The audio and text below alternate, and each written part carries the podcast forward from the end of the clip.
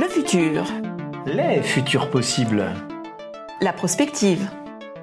Une porte ouverte vers les futurs. Quel futur pour la consommation, les marques et le marketing? Nous sommes à un point de bascule sur les sujets tech et RSE. Posons-nous. Prenons le temps d'imaginer le futur, les futurs de vos marchés, de vos marques et du marketing. Allez, embarquez en notre compagnie pour une analyse prospective des mondes possibles de la consommation et des marques à travers le prisme de la science-fiction. Un podcast animé par Marina, notre experte en pop culture et tendance fiction. Allez, attachez vos ceintures, décollage imminent vers le futur. Et surtout, faites-nous part de vos impressions sur ce voyage à travers l'espace et le temps. Je suis ravie de vous retrouver aujourd'hui pour ce podcast en compagnie de Pierre Bordage et Annelise Tourcel. Pierre Bordage est un monument de la science-fiction, auteur notamment de la trilogie des Guerriers du Silence qui le place au niveau des auteurs anglo-saxons. Ce space opéra mythique le place au panthéon des auteurs. Il est également l'auteur de L'Enjeu mineur, du dixième vaisseau. Nous sommes ravis de l'accueillir aujourd'hui. Bonjour Pierre. Bonjour Marina. À ses côtés pour débattre, Annelise Tourcel, à la tête du département Brand Guidance Media and Creative, qui réalise des études sur la marque, les tests publicitaires et l'efficacité business de la publicité. Elle a probablement testé une publicité que vous avez vue récemment à la télévision ou sur Internet. Bonjour Annelise. Bonjour Marina, bonjour Pierre. Bonjour. Aujourd'hui, un an après, nous revisitons le thème de l'intelligence artificielle puisqu'il est au cœur de toutes les discussions. Vous avez sans doute vu les dossiers spéciaux de vos magazines, euh, vu une émission à la télévision, on vous a peut-être recommandé de faire euh, une publicité avec de l'intelligence artificielle. C'est le sujet du moment. Un jour, les intelligences artificielles nous regarderont comme des fossiles. Cette crainte que le créateur soit surclassé par sa création, certains pionniers de l'IA la ressentent également. Et Jeffrey Hinton a annoncé le 1er mai qu'il quittait Google. Vous ne le connaissez pas? Pourtant, c'est le pionnier de l'IA. C'est lui qui a imaginé le réseau neuronal, le système à la base de ses développements. Et le cinéma d'anticipation s'inquiète depuis longtemps des capacités de l'intelligence artificielle. De Metropolis à Avengers, le cinéma d'anticipation ne cesse d'alerter sur les dérives dangereuses du développement d'une supra-intelligence artificielle aux capacités supérieures à celles de l'homme. Rappelez-vous HAL dans 2001, l'Odyssée de l'espace.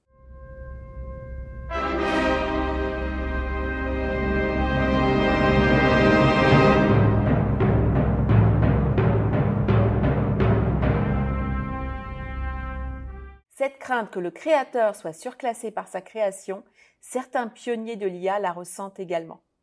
Et l'amour dans tout ça? Le film Her de Spike Spence a apporté une parenthèse enchantée et troublante en apportant un message plus positif grâce à la voix sensuelle de Scarlett Johansson.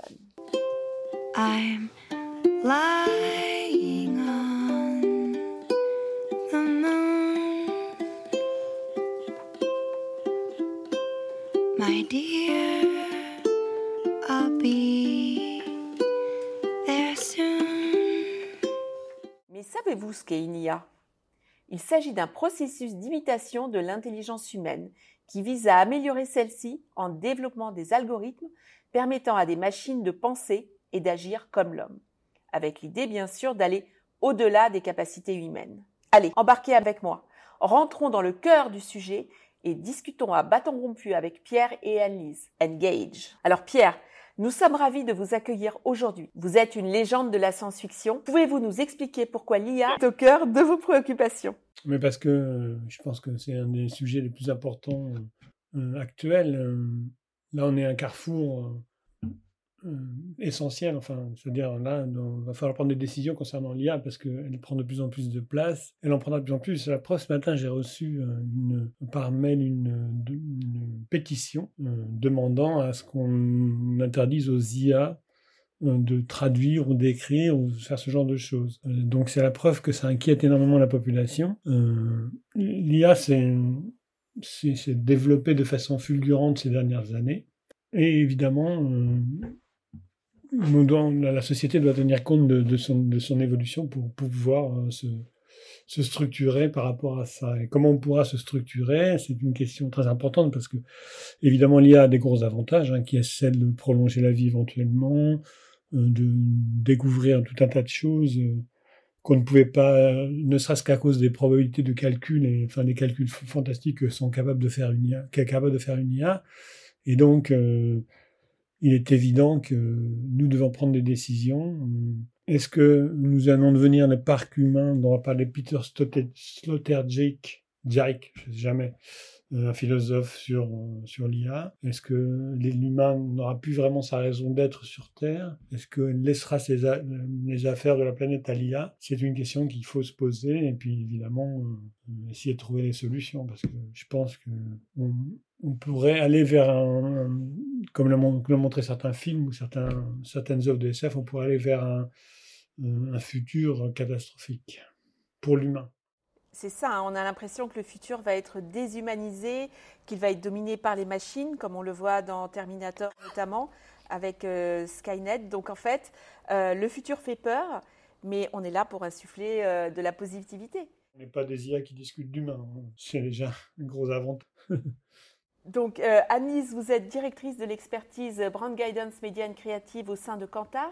Quelles sont vos références SF et euh, quelle place joue euh, l'IA au sein de Kantar? Alors, mes références SF, euh, bon, bah, je pense que comme tout le monde, j'ai aussi grandi avec les auteurs de science-fiction anglo-saxons, Philippe Cadic notamment.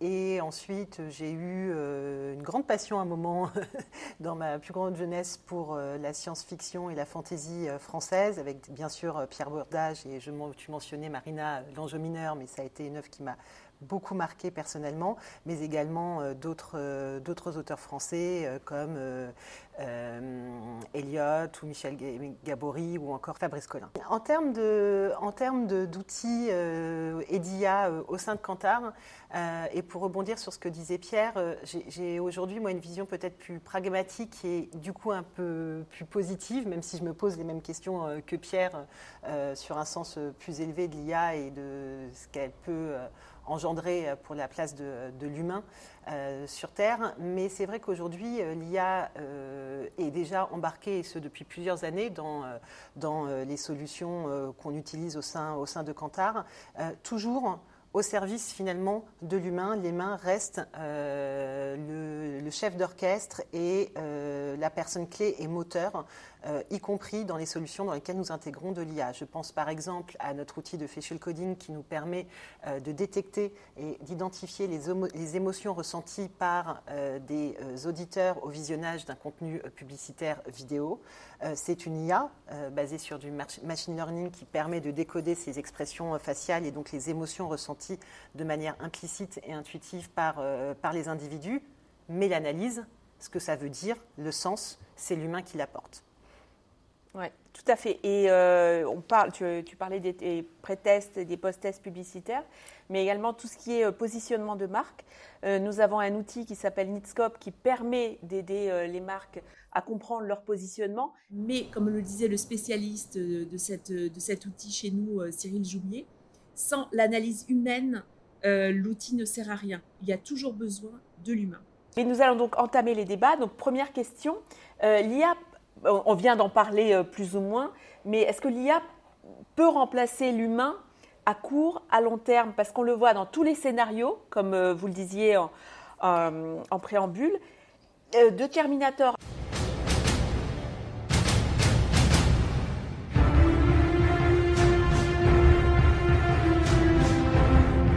à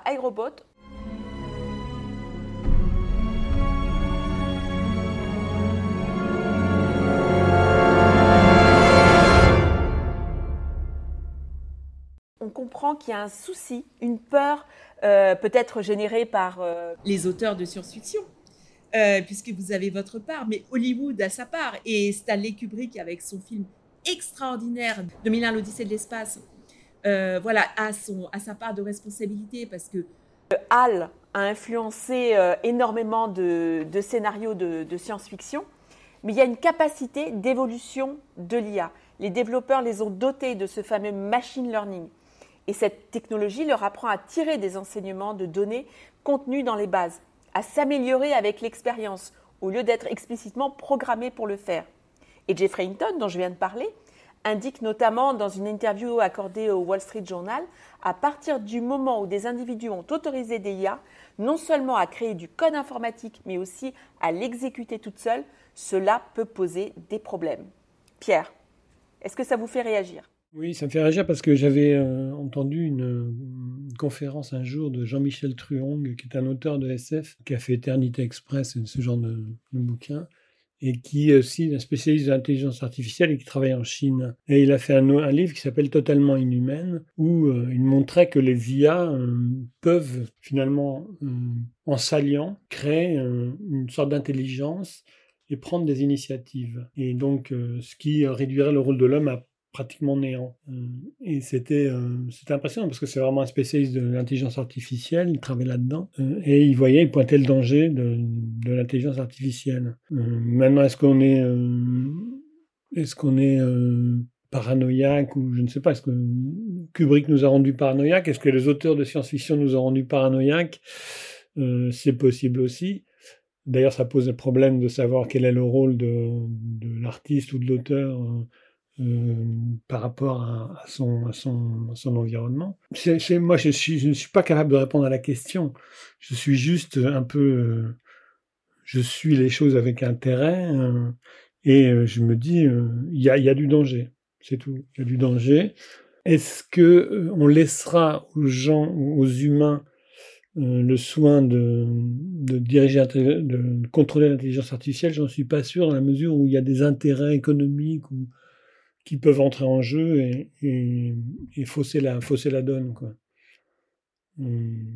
Ça dépend de l'intention des gens par rapport à, l'intelligence artificielle. Tout dépend de l'intention finalement. Qu'avons-nous comme intention? Si c'est pour améliorer la vie, pourquoi pas? Si c'est pour emprisonner la vie, ça c'est différent. Est-ce que on gardera Est-ce que et puis ça pose la question ultime de la liberté de, conscience ou de la liberté intérieure. Est-ce qu'on préservera notre liberté intérieure? Euh, ou est-ce que euh, on, offrira des, possibilités à l'IA de, s'introduire à l'intérieur de la tête des gens, ce qui se un peu par le, côté euh, suggestion publicitaire. Euh, ça, c'est une question euh, qui, qui m'interpelle, pour laquelle je n'ai pas forcément de réponse. Je ne peux poser des questions, mais je n'ai pas de réponse. Mais votre, en fait, on sous-estime, je pense, le rôle des auteurs de science-fiction et leur place dans, dans, notre société, parce que vous apportez énormément de pistes de réflexion. Et ce podcast, d'ailleurs, est là pour aider nos clients et nos et euh, nos auditeurs en général en fait à anticiper l'avenir, mais vous avez un, rôle un essentiel et moteur dans le façonnage de notre société. Je ne sais pas si on a un rôle important parce que les hommes politiques ils lisent pas beaucoup de science-fiction, je pense. Euh... Ah, il y en a quand même qui sont qui sont fans. Euh. Le rôle de, enfin, si nous de science-fiction, celui qui se passe un petit peu en sentinelle du futur pour essayer de, de démêler les dangers, enfin de de pointer les dangers en germe. Euh, oui, euh, mais, mais qui, qui, qui écoute les, les Cassandres des temps modernes? Il n'y a plus pas, pas, pas tellement de, de, gens. Euh, sinon, on n'aurait on n'aurait pas fait de bombe atomique, on n'aurait pas fait tous ces trucs-là. Donc, l'histoire montre qu'on ne tient pas compte vraiment des, des, des, avertissements lancés par les auteurs. et au contraire, même, je pense que finalement, il y a un effet de, d'apprivoisement du futur pour les, lecteurs. C'est-à-dire que en leur proposant des futurs dystopiques, c'est comme si on les apprivoisait à une certaine vision euh, du futur. Et ça pose une question de, de responsabilité assez énorme. Quoi. Et tout à fait. Et vous, et en fait, vous avez évoqué quelque chose d'intéressant, le fait que si les auteurs de science-fiction nous avaient euh, nous avaient alerté, on n'aurait peut-être pas fait certaines choses. Vous avez parlé de la bombe atomique, mais figurez-vous, je ne sais pas si vous connaissez cette euh, ce livre de H.G. Wells, mais euh, qui est l'auteur de La machine à remonter le temps et donc qui a anticipé la la, bombe, la création de la bombe atomique. Euh, c'est un livre peu connu, mais H.G. Wells était un visionnaire. Et donc, euh, vous avez un rôle de, de visionnaire. Donc, tout ce que le, les auteurs de science-fiction ont écrit euh, au fil du temps, en fait, est imprimé. Quand, quand les, les, auteurs voient juste, tous les auteurs ne, ne, voient pas juste, mais il y en a certains qui sont visionnaires, ils résonnent dans la société et comprennent le, les préoccupations euh, à venir. Et donc, alors, est-ce que ça vous fait réagir, euh, ce point de, vue? Moi, je reste convaincue qu'aujourd'hui encore, et que tout l'enjeu finalement, et, Pierre le mentionnait, c'est l'enjeu de la liberté, la liberté de, conscience, la liberté que, que l'humain doit garder. Et finalement, l'IA, pour moi aujourd'hui, ne prend encore tout son sens que lorsque le sens est donné par l'analyse humaine. Pour moi, si on est capable, et ça rejoint l'intention, euh, ce que mentionnait euh, Pierre sur, euh, sur l'intention derrière, derrière l'IA et ce que les humains ont comme intention, tant que l'intention reste sur un outil d'aide, un support, et que l'humain est toujours là pour donner du sens, pour cadrer, euh, on a vraiment des, éléments d'innovation procurés par l'IA qui peut être vraiment bénéfice euh, de l'humain. Euh, si je prends l'exemple de notre industrie, donc l'industrie des, études, aujourd'hui, les produits que nous avons à destination de nos clients alimentés par de l'intelligence artificielle permettent de tirer trois avantages pour nos clients. Un contrôle plus fort sur leur budget, Premièrement, puisqu'on a développé des outils d'intelligence artificielle, par exemple dans nos pré-tests publicitaires. Tu mentionnais Marina euh, AI, mais nous avons également LinkAI qui permet de prédire le potentiel d'une publicité grâce à l'intelligence artificielle, sans, euh, interroger de consommateur, mais euh, l'intelligence artificielle a été entraînée a appris sur la base de euh, nos bases de données de pré-test où on a euh, plus de 300 000 publicités euh, à travers le monde. ça permet donc un premier bénéfice de pouvoir tester plus vite et plus de contenu et donc de contrôler à la fois son budget avec un regard toujours toujours fort sur les KPI et, le potentiel d'une publicité.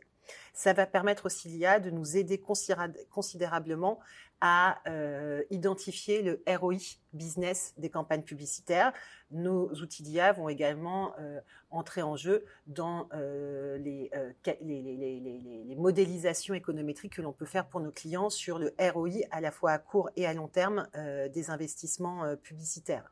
Là encore, l'IA va entrer en ligne de compte à la fois dans l'aspect modélisation, mais également aussi dans l'aspect rôle de la créativité au sein de ce ROI en injectant cette qualité euh, créative des campagnes dans nos modélisations.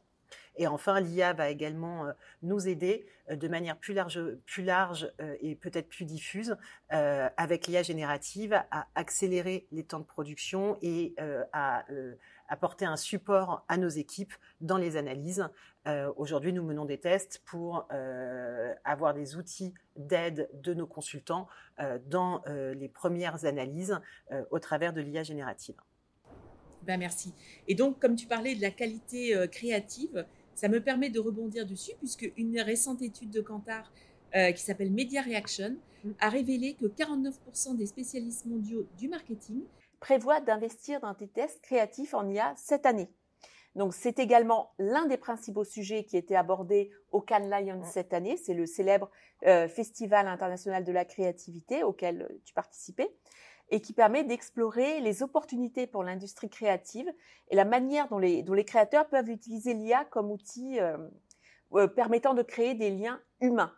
Alors, comment les spécialistes du marketing et les créatifs peuvent-ils exploiter la valeur de l'IA et de l'IA générative et surtout comment cela peut-il aider les marketeurs à résoudre certains de vos défis actuels? Alors aujourd'hui, l'IA et l'IA générative euh, est effectivement quelque chose qui est regardé de près et qui est utilisé euh, dans l'industrie euh, du marketing et par les créatifs sur deux grands aspects. Cela va permettre notamment d'accélérer et de limiter les coûts de développement créatif en permettant aux créatifs d'avoir des premières versions d'idées créatives et de publicité au travers euh, de cette IA qui aujourd'hui on a je pense tous vu euh, sur euh, sur les réseaux ou dans dans la presse des images réalisées ou des vidéos réalisées par l'intelligence artificielle qui sont extrêmement extrêmement bluffantes. Aujourd'hui les créatifs vont utiliser par exemple en briefant l'IA pour produire un contenu qui va permettre de rendre plus tangible une idée créative et de la proposer de manière plus efficace aux, aux annonceurs et aux marketeurs.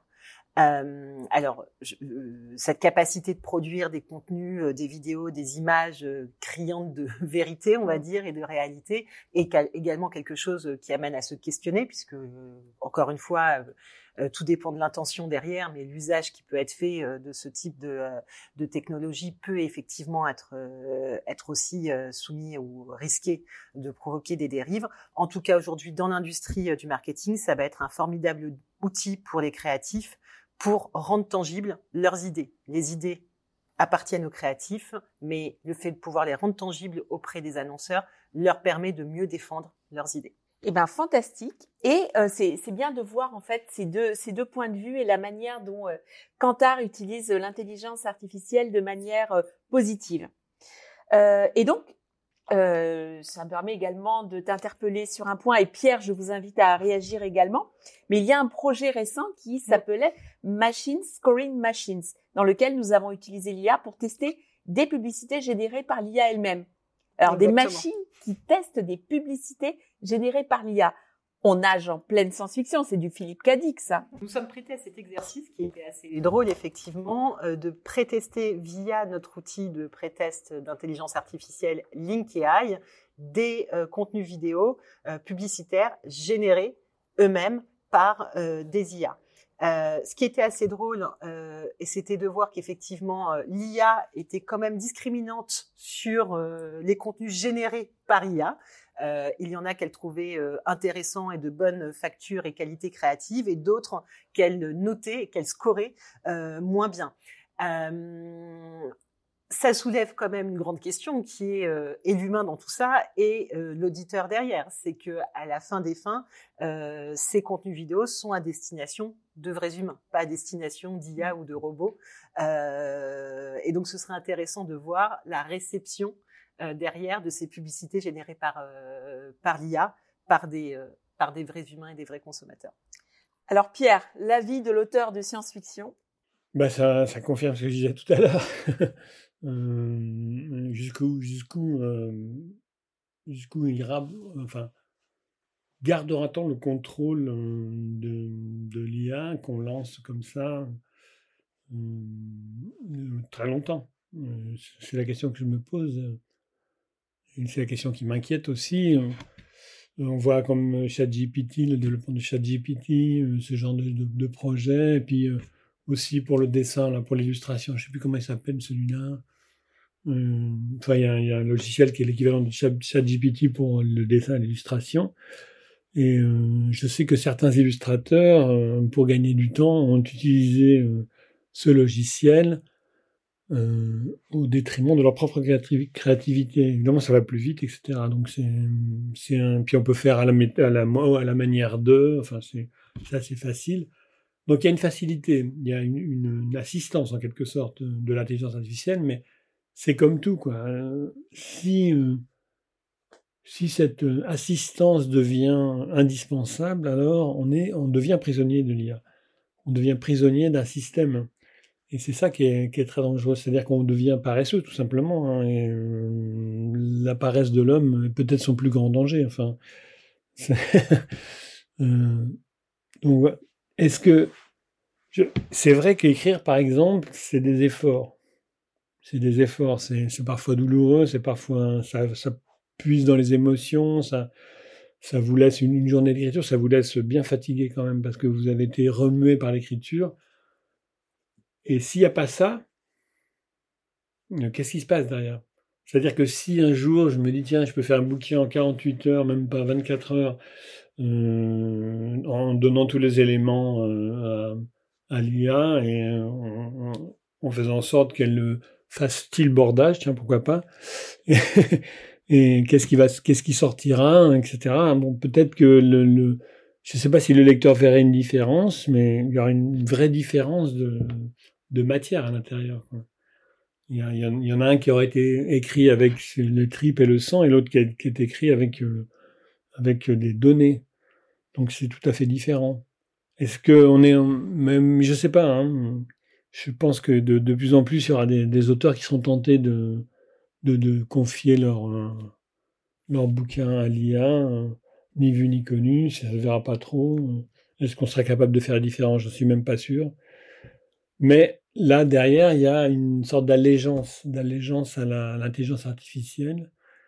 Et euh, cette allégeance, jusqu'où euh, nous, emmènera-t-elle Mais c'est une distinction fondamentale, ce, point de dire euh, que l'IA, l'IA repose sur des données en fait, et que l'humain, lui, fonctionne avec beaucoup d'intuition, avec des raccourcis mentaux, de raisonnement, avec de l'intuition, des émotions je pense que ça reste quand même une différence fondamentale. Et si je reprends l'exemple euh, donc de machine scoring, scoring machine ou de notre outil d'intelligence euh, artificielle pour évaluer le potentiel des publicités, euh, ce qu'on a pu observer et ce qui voit, se, se, se, voit très clairement, c'est que l'IA ne procède pas comme le cerveau humain. L'IA, elle apprend de données. Donc déjà, il y a la question de, de, de la donnée, de la matière qu'on donne à l'intelligence artificielle pour se nourrir. Et ensuite, elle va arriver d'un point de vue statistique euh, à prédire dans un très très très grand nombre de cas euh, avec un coefficient de corrélation euh, proche, proche de 1 à 0,9, prédire la même chose que ce que l'on verra en interrogeant des vraies personnes, mais les chemins pour arriver à cette prédiction vont être radicalement différents des mmh. vrais chemins et de la, et, de la manière dont une, une, publicité fait ressentir les choses à un consommateur. Et je pense que c'est une distinction fondamentale et qu'une partie aussi de, des questions et de la peur que peut ressentir la société aujourd'hui à l'égard de l'IA, c'est par la méconnaissance aussi de la manière dont l'IA euh, fonctionne. L'IA ne va fonctionne sans affect. L'IA fonctionne sur des données. Euh, l'être humain euh, fonctionne sur une part d'irrationalité qui va lui faire prendre des raccourcis, une capacité à connecter des choses qu'une IA, ne connecterait pas parce qu'elle ne verrait pas les similarités entre mm. ces jeux de données. Et ça, ça reste l'apanage et la force de l'humain. En gros, tant que l'IA n'aura pas d'humour, on pourra être tranquille. Exactement. Et c'est effectivement quelque chose que l'IA a effectivement beaucoup de mal à, euh, identifier aujourd'hui, euh, entre le fait que le second degré est quand même quelque chose très propre à l'humain, et que euh, on a aussi des, des, des, des, diversités culturelles aujourd'hui. L'humour anglais n'est pas le même que l'humour français, n'est pas le même que voilà. On pourrait on pourrait poursuivre la, la, la, la comparaison longtemps. Ça, c'est des choses aujourd'hui que l'IA ne reconnaît pas. C'est ça qui est étonnant, cette espèce de mmh. divergence de, chemin emprunté par l'IA et par l'intelligence humaine, et qu'on arrive au même résultat, c'est assez, étonnant. Tout à fait. Et donc, ça me permet de rebondir parce que j'ai un exemple qui me vient immédiatement en tête, c'est celui de Data, euh, l'android du vaisseau Enterprise dans Star Trek, euh, Star Trek Next Generation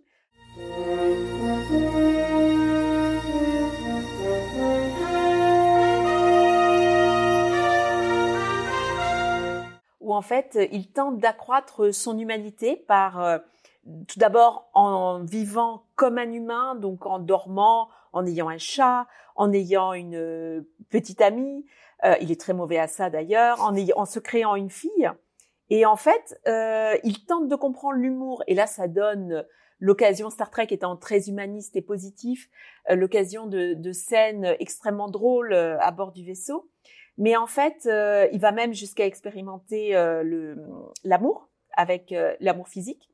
Et en fait, il fait constamment preuve d'un sens nuancé, de la sagesse, de la sensibilité, de la curiosité. Mais là, on est dans un univers positif, dans un univers plus angoissant. On a l'exemple de Alien Covenant,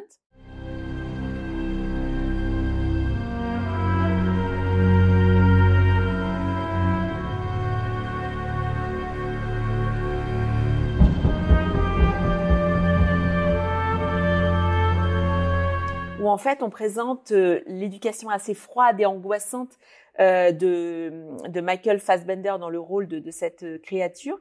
Et en fait, c'est très ésotérique, c'est très très académique. Alors, on a, ces deux versants. On est en période de rentrée scolaire.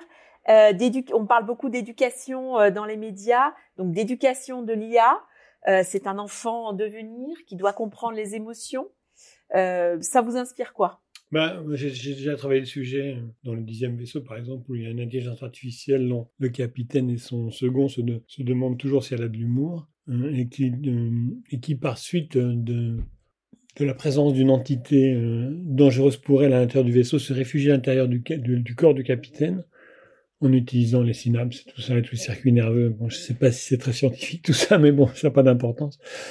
Ce que je voulais montrer, c'est qu'elle elle est à l'intérieur du capitaine et commence à percevoir ce que c'est que des émotions, ce que c'est que tomber amoureux, ce que c'est que tout ça. Et donc, euh, ça change complètement, euh, complètement les, choses. Elle devient elle devient euh, quasiment humaine. Et euh, voilà, c'est, ben, il y, a ça dans l'homme bicentenaire, un robot euh, demande à être reconnu comme un être humain finalement.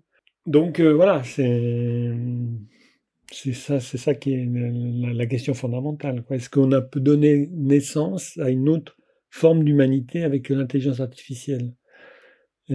Si les méthodes sont pas les mêmes pour l'IA pour arriver à un résultat semblable à l'être humain, est-ce que malgré tout on pourrait euh, avoir cette créature que l'homme a créée euh, devenir euh, à l'égal de son créateur? Et comme dans toute toute évolution génétique ou organique est-ce que euh, la nouvelle créature ne voudrait pas prendre la place du créateur, tout simplement? Est-ce que euh, est-ce qu'elle ne se rendrait pas compte qu'elle est plus efficace que son créateur, qu'elle que son créateur a quand même beaucoup de défauts, dont celui d'être périssable euh, Et donc, est-ce qu'elle ne, serait pas tentée de prendre, de prendre le relais? Vous soulevez un point très très intéressant avec les droits des, des intelligences artificielles, parce que vous parliez de l'homme bicentenaire, le film avec Robin Williams, c'est celui-là auquel vous, vous pensiez Mais il y a Asimov qui a écrit les trois lois de la robotique avec la fameuse loi zéro, parce qu'il y a ces trois lois où le, le robot doit protéger son existence, protéger l'être humain, mais en même temps il doit protéger son existence sans que ça entre en contradiction avec la première et la deuxième loi. Et il y a cette fameuse loi zéro. Donc effectivement, ça créerait un nouveau corpus euh, juridique et euh, nous sommes en plein flou. Vous avez raison de le, préciser. Ça, ça risque de se passer lorsque la voiture sera entièrement automatisée, enfin pilotée par l'intelligence artificielle, et qu'elle doit prendre une décision à un moment. Il y a une femme qui traverse, une jeune vieille femme qui, traverse la rue. Il y a le passager. Si elle freine trop brutalement, elle risque mettre son passager en danger. Mais euh, qui doit-elle sauver? Quelle, quelle, décision doit-elle prendre? Et là, c'est ça s'appelle de l'initiative pour ce pourquoi aujourd'hui euh, la voiture totalement automatisée n'a toujours pas été lancée. Technologiquement, elle existe. Elle est prête, ouais.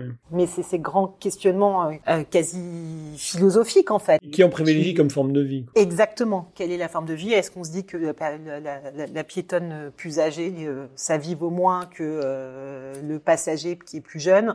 Euh, c'est des, des, des, grands pans qui montraient à la valeur, au ressenti, qui euh, à la morale euh, quelque part, qui aujourd'hui euh, reste euh, préservé. On n'a pas voulu aujourd'hui euh, donner cette part à l'IA qui serait capable de faire un calcul extrêmement rapide, euh, fondé encore sur des calculs de probabilité pour se dire bon ben il y a plus de chances que je sauve mon passager qui est plus jeune que je sauve euh, la vieille dame qui traverse la rue au mauvais moment. Je prends un choix, mais au même temps on retire l'aléa. Et c'est l'aléa qui reste, je pense, quelque chose de fort et d'important. Et on le voit, on n'est pas encore allé aux voitures complètement automatisées pour pour ces raisons-là. Parce que l'IA ne peut pas prendre en compte ne peut pas gérer totalement l'aléa. le dilemme.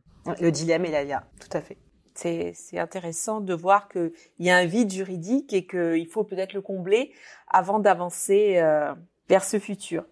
Donc, euh, il y a alors, j'ai envie de vous parler d'une scène incroyable euh, que j'ai vue lorsque j'ai euh, lorsque j'étais au cinéma et que j'ai vu Minority Report de Steven Spielberg.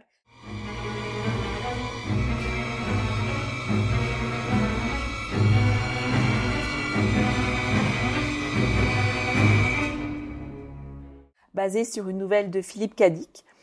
Euh, et donc euh, Spielberg avait travaillé avec des futuristes à ce moment-là. Euh, le film date de 2010. Et en fait, il est extrêmement avant-gardiste. Et la scène dont je parle, c'est celle où Tom Cruise rentre dans un gap, sa rétine est scannée, et une pub adaptée lui est immédiatement proposée, imposée à l'esprit. Alors, est-ce que cette scène vous a marqué également? Est-ce que c'est possible aujourd'hui? Mais oui, c'est la scène la plus flippante existante au monde parce que euh, c'est quand même euh, l'intrusion dans, cette espèce de sanctuaire normalement inviolable qui est la pensée euh, personnelle. C'est-à-dire que c'est rentré à l'intérieur de votre cerveau pour vous suggérer, vous imposer, enfin imposer non, mais au moins suggérer des, boissons, des, ce que vous voulez. Euh, et ce qui se produit déjà sur toutes les plateformes existantes, hein, où quand vous regardez un téléfilm, vous avez aussitôt une masse de téléfilms du même genre qui sont susceptibles de vous plaire, etc., etc. Donc c'est déjà lancé cette histoire-là. Et euh, là, on touche aussi aux limites de la protection humaine, quoi. C'est-à-dire, est-ce qu'on va autoriser l'intelligence artificielle à entrer dans les cerveaux pour y déposer euh, des, des, des pour des désirs euh, qui feront vendre un tel produit. Ce qui est intéressant euh, là-dessus, je pense, c'est comme, comme le disait Pierre, ça existe déjà. Alors, sans intrusion dans les cerveaux, fort heureusement, mais quelque part, quand on pense à la programmatique, euh, c'est exactement ça. C'est, je pense qu'on a tous expérimenté le fait d'acheter euh, un voie, de commander un voyage sur Internet et après pendant six mois, on nous propose le même type de voyage, commander un produit, un aspirateur. Pendant six mois derrière, on nous propose toutes sortes d'aspirateurs divers et variés. C'est quelque chose aujourd'hui qui est perçu et pas forcément bien perçu par les consommateurs. Et on l'a vu, il y a, euh, il y a eu un rejet de ce type de publicité programmatique. Euh, il y a avec des, des, des stratégies de contournement, euh, des ad bloqueurs par exemple, qui euh, évitaient de recevoir ce type, ce type de publicité. Et les États ont également légiféré sur le sujet. Je pense notamment au GDPR RGPD en Europe, qui vient tenter d'imposer un cadre qui protecteur de la, la, la, donnée, la donnée personnelle et la, la vie privée des personnes sur Internet. Je pense qu'on retrouve la question qu'on évoquait précédemment du cadre juridique, qui va forcément à un moment à un moment se poser. Et euh, qu'un des garde-fous aussi va être la réception des individus et des êtres humains qui ne sont pas complètement dupes et n'ont pas forcément envie d'avoir ce type d'intrusion. Il y aura aussi un refus euh, des, euh, de la société d'une intrusion trop forte dans leur euh, dans leur espace euh, personnel. Il peut y avoir un rejet. Oui. Et d'ailleurs, je pense à la campagne de la Fnac de cette année. Tout se fonde justement sur cette problématique d'algorithme, comme comme le mentionnait Pierre. On a tous aussi expérimenté le fait de télécharger une musique ou d'acheter un livre sur une plateforme et derrière on nous propose que des choses en lien avec l'œuvre consommée. Et la FNAC a proposé une campagne euh, qui euh, s'élevait contre ces algorithmes en disant que justement avec la FNAC, on proposait de la diversité euh, et qu'on essayait d'ouvrir son champ d'intérêt à travers des œuvres qu'on aurait pu ne pas connaître.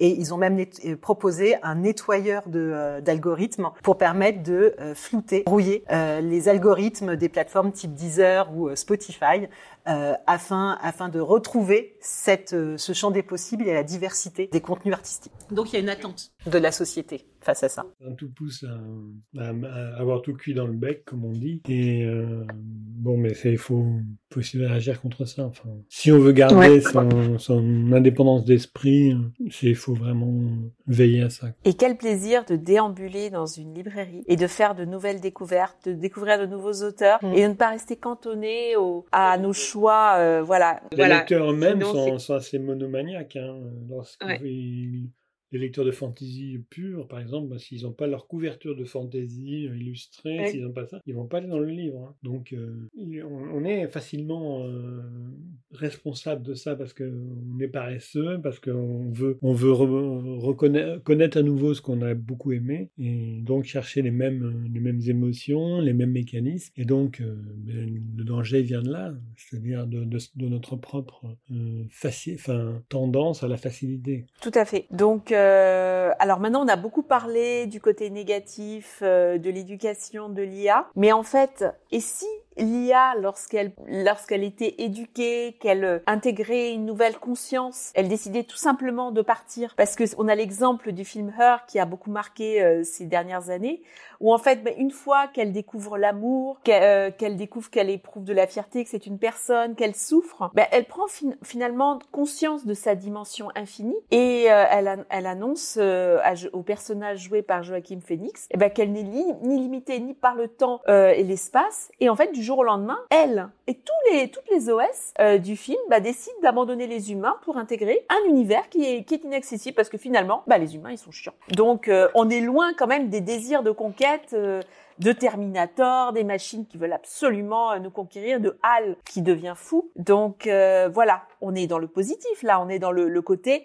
on grandit, on évolue et on part. On est un enfant en fait qui a qui a grandi et puis on va vivre sa vie. Oui, mais le côté, euh, enfin, le côté euh, l'IA veut prendre la place de l'humain n'est pas tellement négatif. C'est juste un mécanisme, un mécanisme de vie qui supplante une autre. Comme il y a eu beaucoup d'espèces disparues, euh, est-ce que l'humain c'est pas une espèce aussi disparue? Est-ce que sera un jour une espèce disparue d'ailleurs? Et est-ce que ce n'est pas l'IA qui mettrait fin à ça, comme le météorite a mis fin au règne des dinosaures? Donc voilà, est-ce que c'est est-ce que l'IA s'en ira parce que les humains sont pas dignes d'être d'être fréquentés? C'est possible, mais je pense plutôt que que le mécanisme naturel de l'évolution, c'est de prendre la place.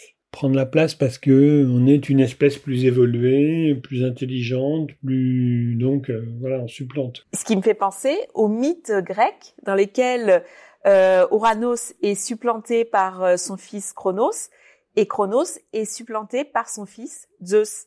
Zeus ne vit que dans la peur, en fait, d'être supplanté par un de ses enfants. Et lorsque la, lorsque la pitié révèle que l'enfant que porte Métis, sa, sa première épouse, euh, va le supplanter, il décide de d'avaler Métis. Et c'est comme ça que naît Athéna de euh, voilà du crâne de, de Zeus qui est transpercé. Et elle ne supplante pas son père, mais Zeus est poursuivi par cette peur d'être supplanté. Donc, vous avez tout à fait raison de, de soulever ce point. Euh, c'est pardon. Si elle décide de partir ailleurs, nous laisser à notre, nous abandonner notre sort, pourquoi pas? Ce sera peut-être déplorable, ce sera peut-être euh, finalement pour notre plus grand bien. Bon, bah écoutez, on verra qui nous qui nous supplantera. Ouvrons maintenant le champ des possibles et imaginons le futur. Je crois que nous avons les bonnes personnes autour de la table. Entre euh, la personne qui euh, qui imagine l'avenir, avec vous Pierre, et Alice, donc qui, euh, qui est à la tête de, de notre département euh, Brand Guidance Media Creative où l'IA est essentielle. Qu'est-ce qui se prépare? Est-ce qu'on va vers un futur positif? Et est-ce qu'on va pouvoir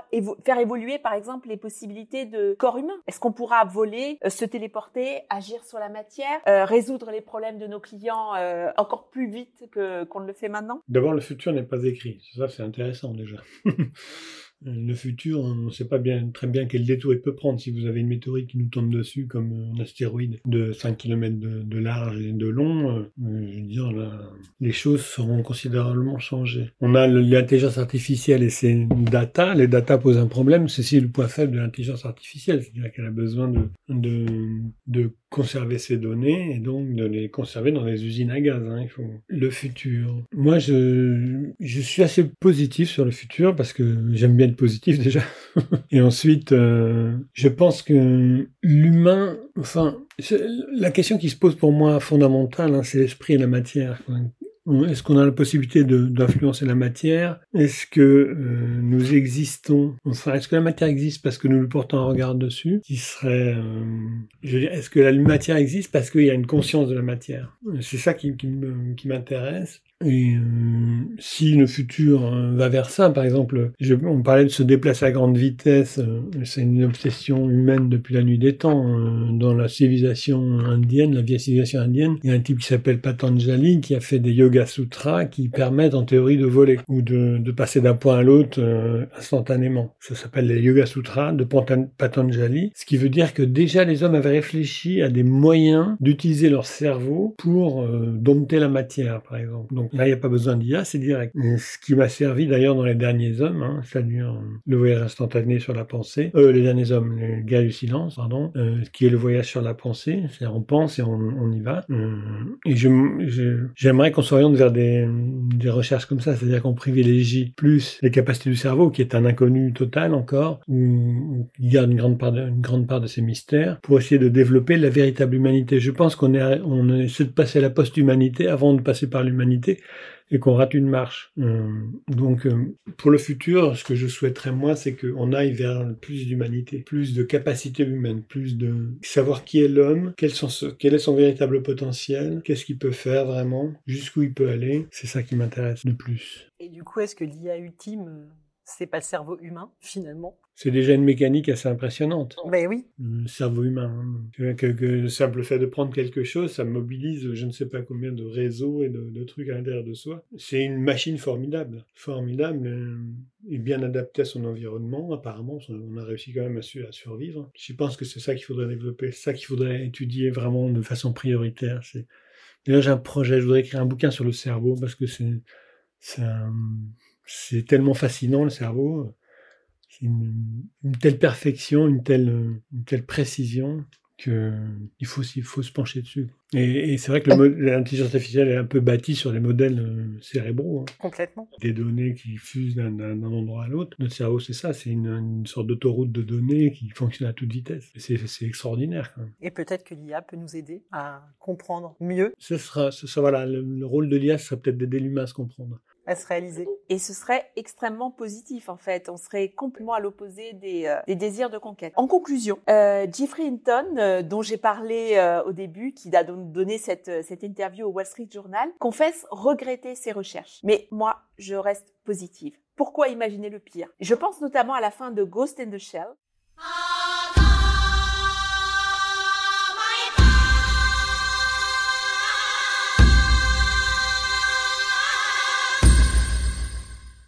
euh, l'animé et le, manga des années euh, 90, qui en fait se termine sur la naissance d'une nouvelle entité. Et le film est plutôt euh, mitigé, on a l'impression qu'il y a des désirs de conquête, et en fait la fin est extrêmement positive avec cette image finale de cette, euh, de cette nouvelle entité qui se dit que le monde est plein de possibilités. Donc moi j'aime bien le côté positif de cette aventure humaine, de euh, voilà et donc euh, imaginons le meilleur avec l'IA les possibilités sont immenses et elles peuvent faire grandir l'humain. Donc il ne me reste plus qu'à vous remercier Pierre et Alice pour ce podcast extrêmement philosophique qui je l'espère pourra euh, guider nos, euh, nos auditeurs euh, sur de nouvelles pistes et pourquoi pas les inspirer dans leur, dans leur quotidien et, dans leur, et les aider à trouver des pistes pour leur campagne publicitaire. Voilà, merci Pierre, su. merci Anise. Merci beaucoup. C'était un plaisir. Je- et j'invite nos auditeurs à nous retrouver euh, pour un prochain numéro.